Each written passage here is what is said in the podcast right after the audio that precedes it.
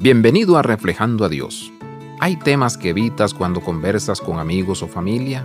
Tal vez sea porque alguien te lastimó, tal vez porque no te gusta hablar de eso. El sacrificio también es un tema que naturalmente no discutimos. El despojarnos de nosotros mismos para ser llenos por el Espíritu Santo de Dios tampoco es a menudo un tema popular.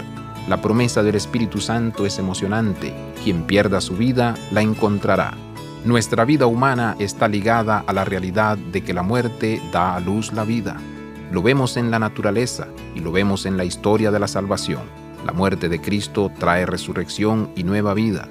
Así también la muerte de uno mismo hace espacio para ser más plenamente lleno y transformado por el Espíritu Santo.